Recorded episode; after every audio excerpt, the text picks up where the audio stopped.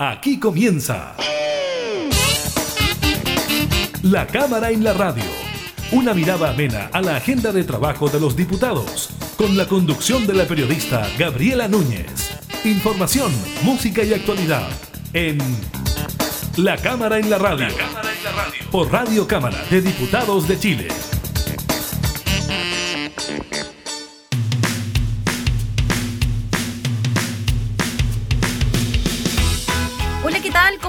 Bienvenidas, bienvenidos a un nuevo programa de la Cámara en la Radio. Estamos junto a ustedes para entregar información legislativa y actualidad datos que tienen que ver con el COVID-19, por ejemplo, el número de casos, número de fallecidos, restricciones para las fiestas de Navidad y Año Nuevo, comunas que avanzan y retroceden en el plan eh, paso a paso y la determinación eh, para la región metropolitana de permanecer en fase 2. Así que estaremos conversando de aquello. También eh, con la diputada Jimeno Sandone por la fase de vacunación en la que va a entrar nuestro país en los próximos días en contra de la enfermedad del coronavirus para combatir precisamente el COVID-19. 19. También estaremos hablando del balance que se hace sobre la vigencia de la ley de identidad de género. Así que estaremos hablando de aquello, las personas que han realizado cambio de sexo y nombre.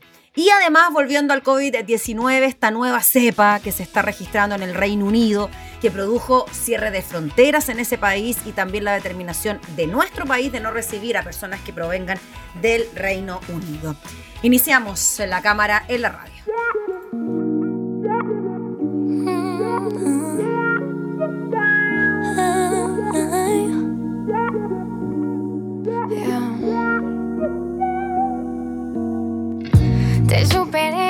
Papi, no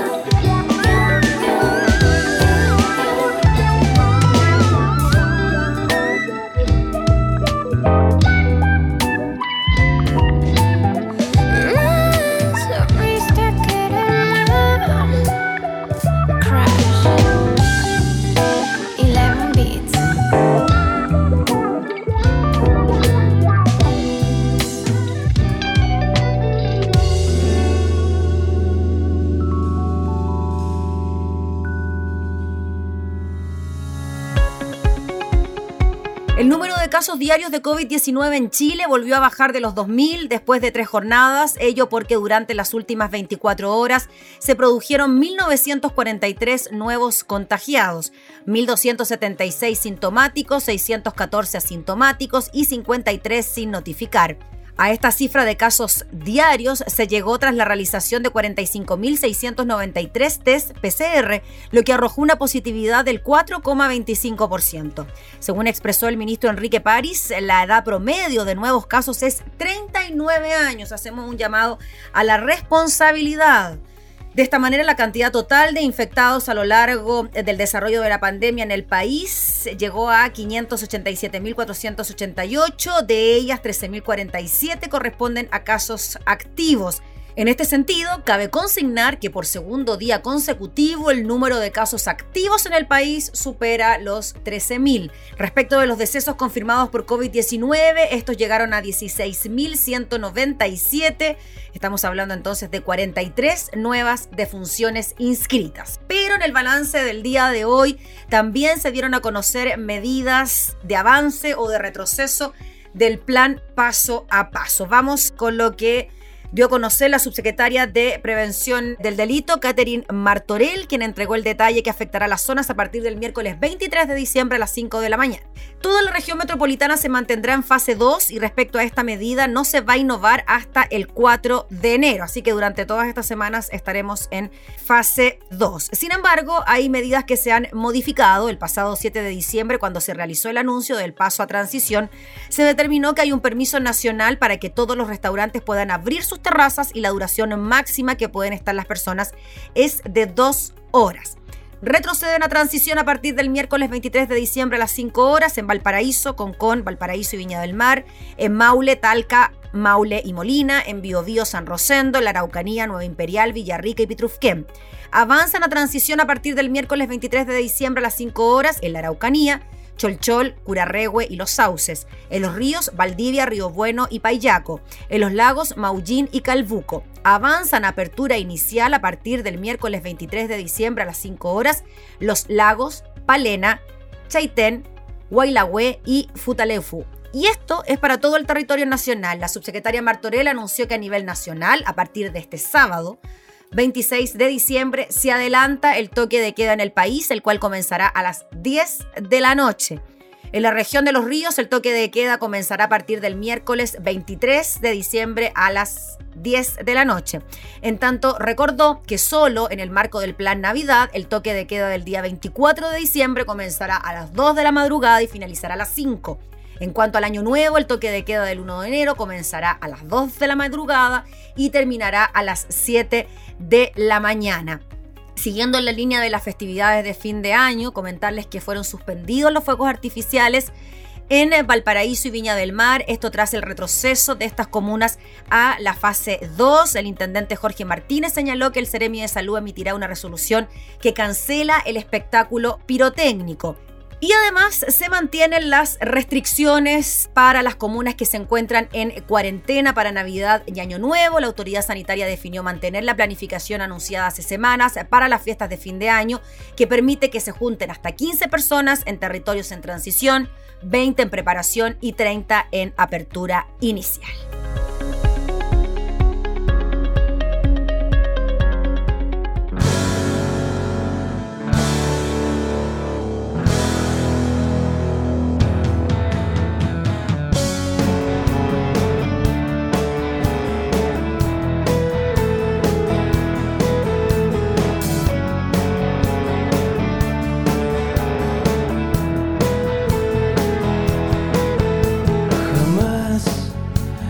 Quisiste escuchar mi versión. Disparaste en la cabeza sin pensar. Y cuando te encontraste con tu soledad, te sabías mis canciones sin parar.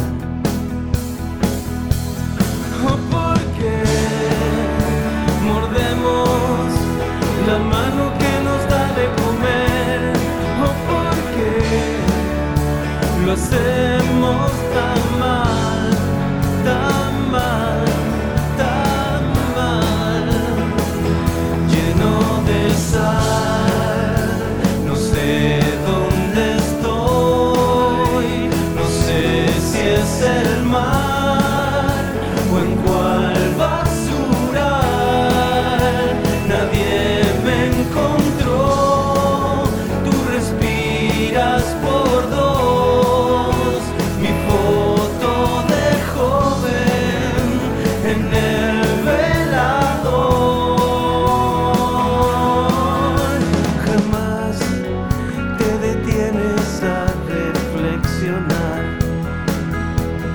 que las balas que tiraron no eran para mí.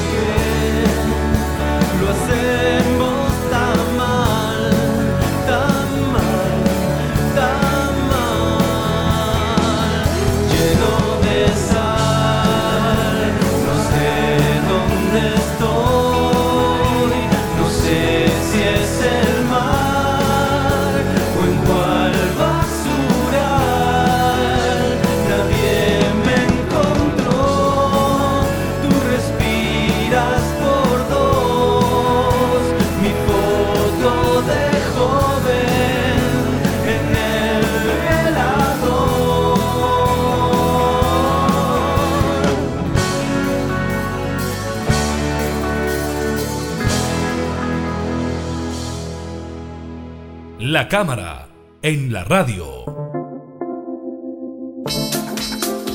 Sin duda, esta semana será clave para el inicio del proceso de vacunación contra el COVID-19 en nuestro país. El presidente de la República, Sebastián Piñera, anunció ya el ingreso de al menos 20.000 dosis a nuestro país para inocular principalmente a personal de salud. Vamos a hablar del proceso de eh, vacunación en Chile y en el mundo con la diputada Jimena Sandón, integrante de la Comisión de Salud. ¿Cómo está, diputada? Muchas gracias por recibirnos. Hola, ¿cómo estamos, Serrat? Muy buenos días. Gabriela, diputada, la Monse la llamo. Va, perdón, no, sí, Serrat no se preocupe, no se preocupe. Gabriela. Te la razón, Gaby. Diputada, Dime. ¿cómo recibe usted? Bueno, ya la semana pasada teníamos novedades sobre que ya era un hecho que la vacuna se iba a comenzar a aplicar en nuestro país. ¿Cómo recibe usted esa noticia? Mira, yo la recibo con mucho entusiasmo porque yo creo que eh, lo- el único objetivo que tenemos en esta pandemia es eh, estar la mayor cantidad de las personas con esta vacuna, con sus dos dosis, para de alguna forma poder frenarla. Recordemos que cuando partió la pandemia el año pasado, todos pensamos que en septiembre íbamos a estar listos. Después de septiembre corrimos la fecha a Navidad Año Nuevo, tampoco. Y ahora se sabe a ciencia cierta que probablemente el próximo año también va a girar en torno al COVID en la medida que no tengamos un 70-80% de la población vacunada. Así que claramente es un principio, es alentador que ya existan muchas alternativas. Y sabe, Gabriela, lo más importante es ver de alguna forma que se ha criticado tanto al, al, al, gobierno y a las autoridades por este tema del manejo de la pandemia, que efectivamente se pueden haber cometido errores porque estábamos, todo el mundo estaba de alguna forma, no sé si ensayo o error, pero nadie conoce este bicho, nadie sabe cómo se trataba bien, nadie sabe si lo mejor era estar todo encerrado o esta, o esta cuarentena dinámica que partimos en un principio, pero claramente nadie puede negar que nosotros somos un país bastante pequeño, nos sentimos muy grandes, eh, pero no lo somos, no somos ni siquiera un país rico y de alguna forma vamos a tener la vacuna porque se negoció de antemano con distintos laboratorios. Entonces yo creo que eso es muy destacable porque hay muchos países que lamentablemente incluso no la van a poder tener durante el, el 2021 y Chile eh, ha hecho una buena gestión en esa materia. Entonces, Eh, eso yo lo encuentro alentador y de alguna forma se miró con, con futuro, porque el ministro Pari en una entrevista el fin de semana en, en el diario La Tercera habla que son como 200 millones de dólares lo que se, lo que se van a invertir mm. para que tengamos toda nuestra vacuna y partiendo con un orden de prelación que a mí me parece que está bastante bien hecho, que parte por las personas que están eh, con más eh, posibilidad de infección, dado que están asistiendo a las personas contagiadas, y ahí hay una prelación hacia abajo. Eh, así que en este minuto se está haciendo muy bien y ojalá toda la población se vacune y no empiecen estas estas dime y direte que si me vacuno o no me vacuno, porque aquí hay una cosa, Gabriela, que es súper eh, importante. Esto, si yo no me vacuno, yo puedo ser un foco de infección que te infecta a ti. Entonces, esto no es una cosa tan individualista. Este, el COVID-19 es tremendamente contagioso. Entonces, no es, como, no es como tan fácil decir sí o no porque yo estoy afectando a todo mi entorno en la medida que yo decida no vacunarme.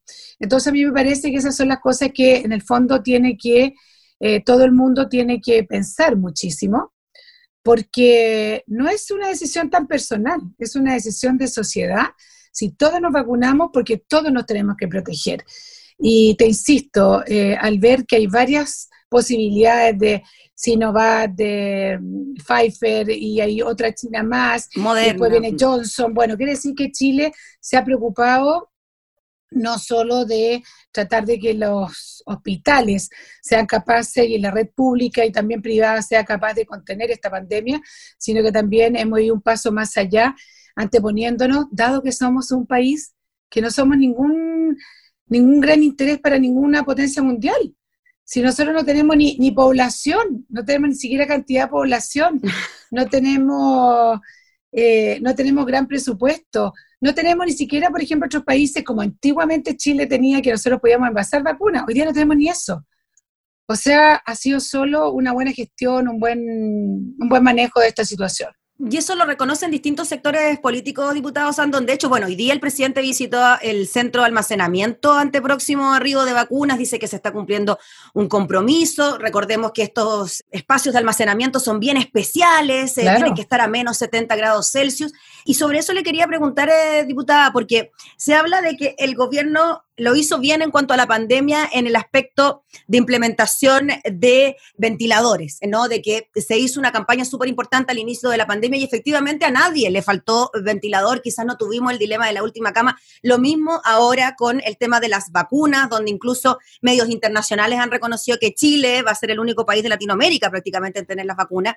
Esa gestión, ¿a quién cree usted que pertenece? ¿Al ex ministro Mañalich, al actual ministro Pari, al, al presidente de la República? Se habla del subsecretario de Relaciones económicas también. Mira, Gabriela, yo creo que una gestión entre todos, yo creo que no sería nada más soberbio que ponerse a achacársela a una sola persona. También hay una mesa COVID que ha trabajado intensamente, que más de alguna vez ha tenido grandes dificultades, incluso grandes peleas internas, incluso con el gobierno también. Aquí ha participado importantemente la Universidad de Chile, la Universidad Católica, todas las universidades que tienen esta materia, también la de Concepción. O sea, eh, yo creo que esto ha sido una cosa en conjunto. Ahora, claro, se, de repente uno tiende a evaluar, eh, yo creo que eh, si tú me preguntas por los ministros, yo creo que cada uno ha tenido su estilo distinto y cada uno ha tenido un periodo distinto y que enfrentar una situación distinta. Porque dado que ya los hospitales y la red privada y pública estaban preparados para no colapsar, Em, bueno, venía la segunda, la segunda pata, que en el fondo es el tema de la trazabilidad, de, realmente llevar una cuenta que estuviera de acuerdo con la que estaba exigida por los estándares mundiales. Y, este tiempo, el tema de la vacuna, el ministro Cus ha sido muy importante en eso también. Eh, todas las, como bien tú dijiste, eh, el tema de las relaciones internacionales. Mm. Yo creo que, mira, aquí no hay nada peor que arrogarse este tipo de cosas cuando aquí estamos todos apagando un incendio y, y es la sociedad en general. Y lamentablemente, y hay muchos que han apoyado también desde sus casas, los que han hecho bien las cuarentenas, por ejemplo. Son personas que han sido tan importantes como ha podido sido el ministro mm. de una cartera o de otra o el mismo presidente. Los que no han aportado son aquellos que andan haciendo fiestas eh, y que tal vez han eh, de alguna forma provocado ciertos focos de infección. Pero pero aquí tenemos desde el médico, desde el administrativo, que, atendió a la, a la, persona que llegó al hospital hasta que recibió, hizo todo ese proceso, toda esa cadena que existe dentro del hospital, todos son importantes. Si no hubiera fallado la señora que hace los aseos eh, en los hospitales está lleno de gente COVID, también hubiera fallado la cadena. Entonces, eh, aquí yo creo que lo que hay que sacar son cuentas como sociedad, cuál es el valor que le damos a la vida, cómo me comprometí yo como persona a esta pandemia, eh, y esos son los resultados finales. Eh, Dios quiera que nos llegue luego la vacuna. El ministro habla de que supuestamente aquí al, primer trimestre 5 millones de personas estarían vacunadas. Y bueno, pero tenemos que llegar a mucho más. Y, eso veremos eh, cuánto se demora durante todo el año. Diputado, usted lo mencionó reciencito, pero le quería preguntar de todas maneras, aquellas voces que hablan de los riesgos de esta vacuna, se dice que se creó en forma muy rápido, lo que llama la atención es porque lo que se pedía rapidez para la elaboración eh, de la vacuna y que llegara cuanto antes. Otros dicen que hay que esperar qué ocurre con la evolución, por ejemplo, de los primeros vacunados en Europa y en Estados Unidos, después recién ahí ver qué pasa con nosotros. ¿Cómo ve usted ese tipo de comentarios frente a la vacuna del COVID? Mira, Gabriela, yo no soy experta en esa materia, pero claramente el mundo hoy día es mucho más tecnologizado, entonces yo imagino que hoy día una vacuna va a salir más rápido que probablemente la vacuna de lo que fue la influenza, porque hay un tema de laboratorio, hay un tema de tecnología. Entonces, yo por ahí, lo más importante son las fases, que se cumplan las fases con la cantidad de gente. Eh, eh, ese es el tema realmente importante. Ahora, yo invito a las personas a que realmente eh, dejemos las desconfianzas del lado que hoy día no, no tiene ninguna cabida y guiarnos por las autoridades. Las autoridades expertas, los que realmente saben de la materia, no dejarnos llevar por la fake news, no dejarnos llevar por alguna persona que dijo que alguna vez trabajó y que efectivamente, pero el mundo va cambiando. O sea, para mí la velocidad es algo acorde a los tiempos. A mí lo que me preocuparía es que nos llegara una vacuna que estuviera fase 1 o fase 2 y no hubiera pasado las fases que tiene que pasar normalmente y para eso está la Organización Mundial de la Salud. Entonces, si el ISP y la Organización Mundial de la Salud dicen, ok, yo no soy quien para decir y poner en tela de juicio eso. Ahora, entendiendo que probablemente, y siempre ha pasado, incluso con las personas que se vacunan por influenza, por ejemplo, más de alguna muere en el camino también. Si lo importante es la estadística. Mm. O sea, esto no es, usted no se va a morir, porque no sabemos. Es cuando tú te vacunas para la influenza, es para tratar de no morirte por influenza. No es que quedes inmune y que no te vayas a resfriar y no te vaya a dar influenza. La idea es que te dé más suave. Entonces, por eso el llamado, eh, dado que este bicho es tan contagioso y además afecta tanto, algo tan tan fuerte como son nuestro sistema respiratorio y afecta sobre todo a nuestros adultos mayores, yo creo que todo Chile en general tiene una doble y triple responsabilidad, incluso aunque sienta que está corriendo un riesgo, pero está corriendo un riesgo por un bien mayor. Así que yo creo que el llamado es escuchar a los realmente expertos, dejar la desconfianza de lado, no leer tantas cosas, no leer tantos fake news, porque siempre va a aparecer un caso, siempre va a aparecer un caso, porque eso pasa en todas las vacunas, en todas las pestes, en todas las, todas las pandemias. Las vacunas no son 100% que no se va a morir nadie más. Lo que pasa es que controla la pandemia y de alguna forma nos vamos inmunizando contra, en este caso, el COVID-19. Así que ser muy realista, ¿ah? ser muy realista, muy responsable con Chile, con la sociedad, con tu familia y con el mundo en general. Y escuchar a los expertos, no a cualquier persona. Diputada, lo conversábamos antes de comenzar a grabar la entrevista, esto de la nueva cepa que aparece en Reino Unido, el gobierno toma la determinación de cerrar fronteras para quienes provengan precisamente de Reino Unido, otros países en Europa también han cerrado fronteras con ellos. ¿Cómo ve usted esto? ¿No? Es como estamos tratando de avanzar, ¿no? Con la vacuna y ah, nos encontramos con esta nueva cepa. ¿Cómo ve usted aquello, eso? Pero las nuevas cepas son siempre una alta eh, posibilidad real. O sea, acuérdate que esto, esto, esto, por lo que yo he leído, te insisto, no soy ninguna mm. experta, pero hay mutaciones y hay cambios, y por eso que lo importante es atajarlo lo antes posible para que no siga mutando. Y uno tiene que agradecer en este minuto a Reino Unido que eh, evidenció algo tan importante, porque tal vez sí si en WAM en un principio se hubiera dicho claramente que esto es una cosa que venía tan grande, tal vez si hubiéramos cerrado también frontera ahí, la cosa hubiera sido distinta y en Chile si hubiéramos entendido, porque hay que recordar que todos los primeros casos en Chile, todos vinieron desde el extranjero. ¿ah? Entonces, bueno, esto es una experiencia para el día de mañana, para otra futura pandemia, que a la primer indicio uno tiene que cerrar frontera, guste o no guste pero, mm, pero entender, y es por eso que la urgencia de la vacuna, mm. que está, hay mutaciones, y las mutaciones no son para debilitarse, las mutaciones son para actuar en forma distinta en el organismo del mismo ser humano. Entonces, probablemente esa mutación va a exigir un tratamiento distinto, una vacuna distinta, y se agradece que Reino Unido haya tenido esta franqueza, porque también podrían haber quedado, haberse quedado callados y haber, eh, haber dicho la verdad y que efectivamente ellos descubrieron una cepa distinta, que no sabemos si esa cepa ya la tenemos en Chile y puede ser que esté en otros países, pero el que la descubrió hoy día es Reino Unido.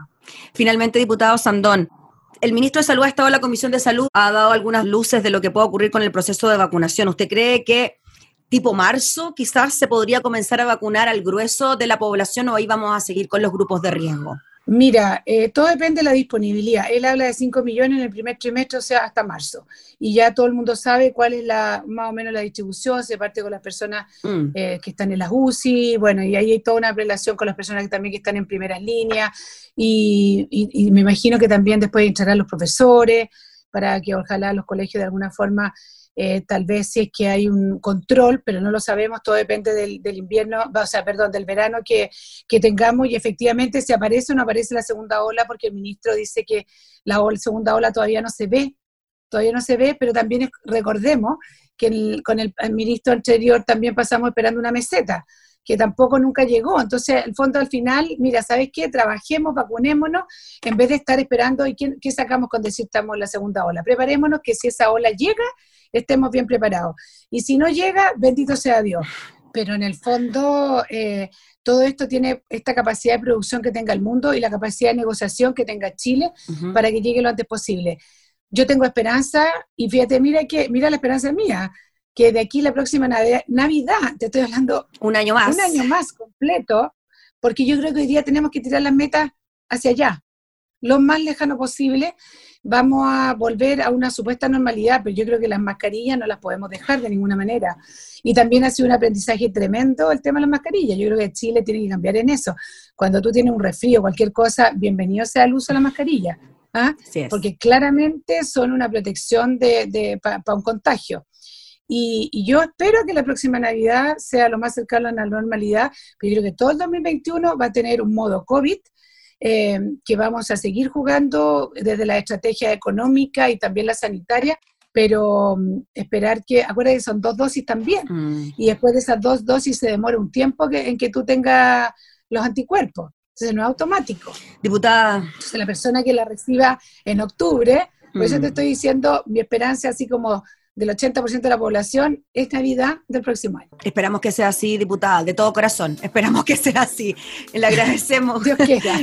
Hay que pedirlo en Sí, esta es Navidad. verdad. Hay que pedirlo en Es esta verdad. Navidad. Diputada, le agradecemos enormemente por conversar con nosotros de este tema. Queremos generar confianza, tranquilidad en quienes nos ven y quienes nos escuchan en cuanto a la vacuna del COVID-19 en una semana, como decíamos, tan importante para el inicio del proceso de vacunación en Chile. Así que muchas gracias por su tiempo, que esté muy bien, buena semana. Gabriela, muchas gracias. Gracias por la invitación. Gracias, que esté muy bien. La diputada Jimena Sandón, integrante de la Comisión de Salud, hablando entonces sobre la llegada de la vacuna contra el COVID a nuestro país.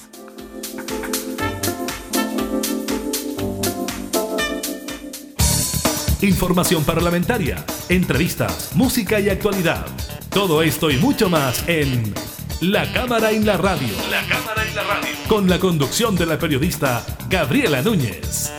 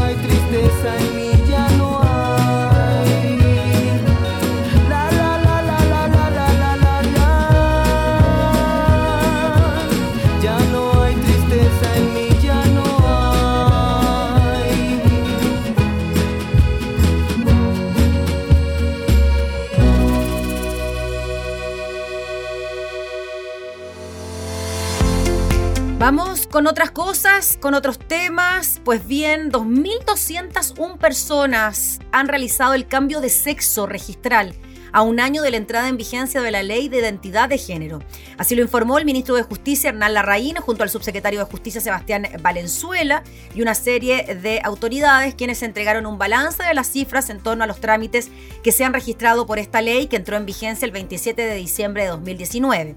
De acuerdo a lo informado por el ministro de Justicia, las cifras corresponden al periodo comprendido entre el 27 de diciembre de 2019 y el 16 de diciembre de 2020. Entre ellos hay ocho menores de edad que realizaron el trámite, según se informó. Además de los 2.201 casos, 1.286 personas son personas que pasaron de sexo femenino a masculino y 915 de masculino a femenino. Es importante porque así las personas sienten que su identidad Aquello que nace de lo íntimo de su ser es recogido por la legislación, dijo el ministro de Justicia.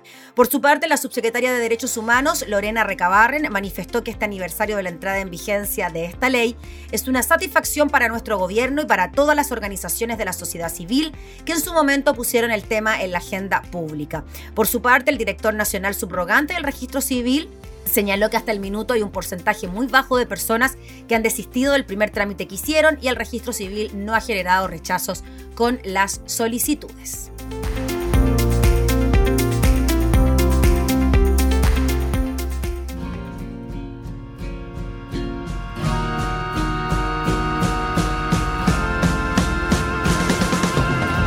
No vuelvas nunca más al hospital son tus visitas las que me hacen mal. Si son amigos, no quiero hablar de cosas que amo y me hacen odiar. Le pido a ella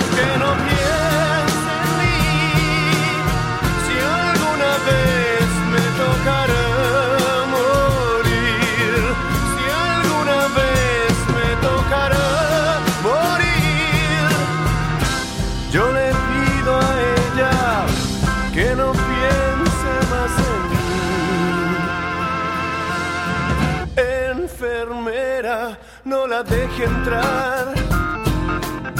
No haga más cuenta esta enfermedad. Con este cáncer ya no puedo más. De a poco me hundiré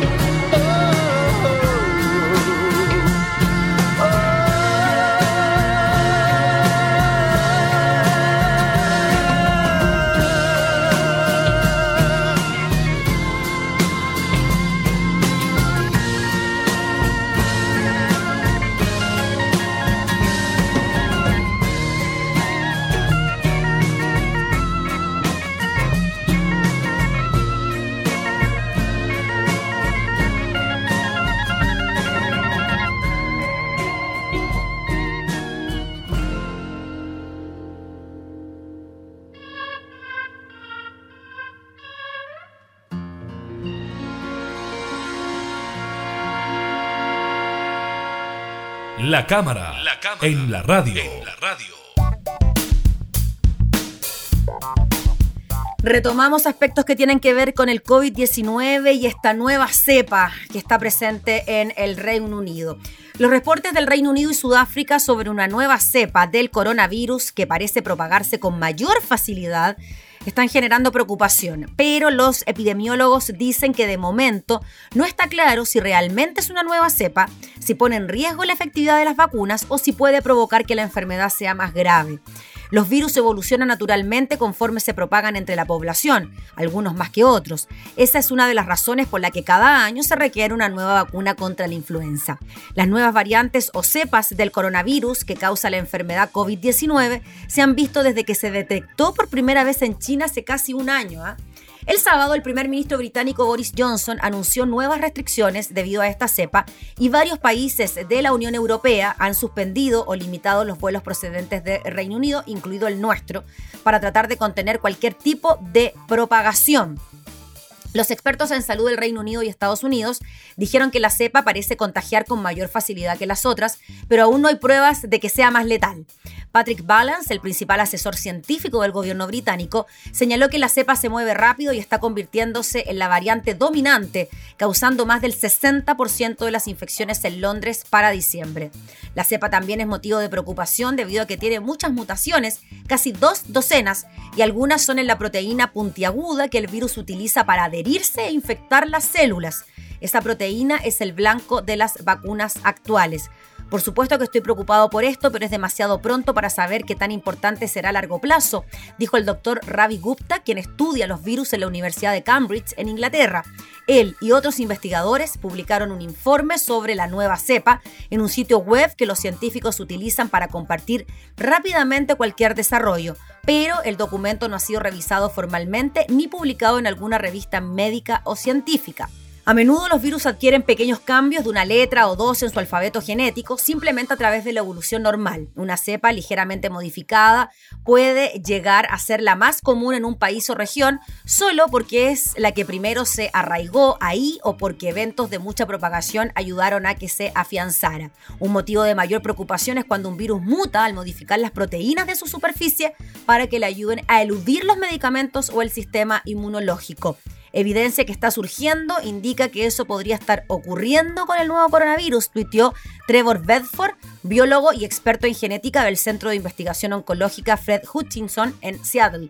Ahora hemos visto el surgimiento y propagación de varias variantes que dejan entrever esto y algunas muestran resistencia a los tratamientos de anticuerpo. Ahí está entonces preocupación a nivel internacional por esta nueva cepa de COVID-19 que estaría registrándose en Reino Unido, en Sudáfrica, también ha habido detecciones en Australia. Es por eso también que en nuestro país se han cerrado las fronteras para quienes provengan de Reino Unido, que han estado ahí en los últimos 14 días. Lo mismo ha ocurrido en países de la Unión Europea.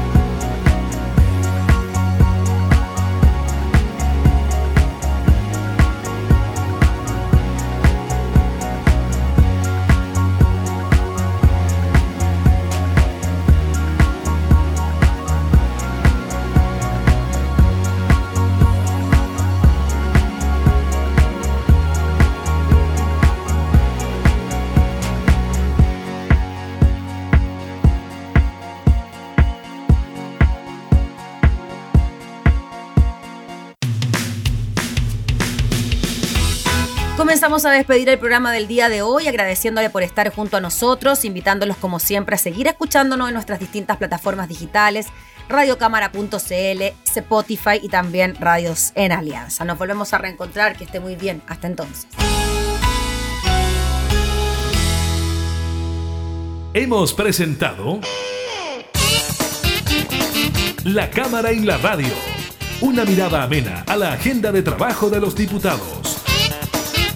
La Cámara en la Radio, con la conducción de la periodista Gabriela Núñez. Información, música y actualidad en Radio Cámara de Diputados de Chile. Acercando las leyes.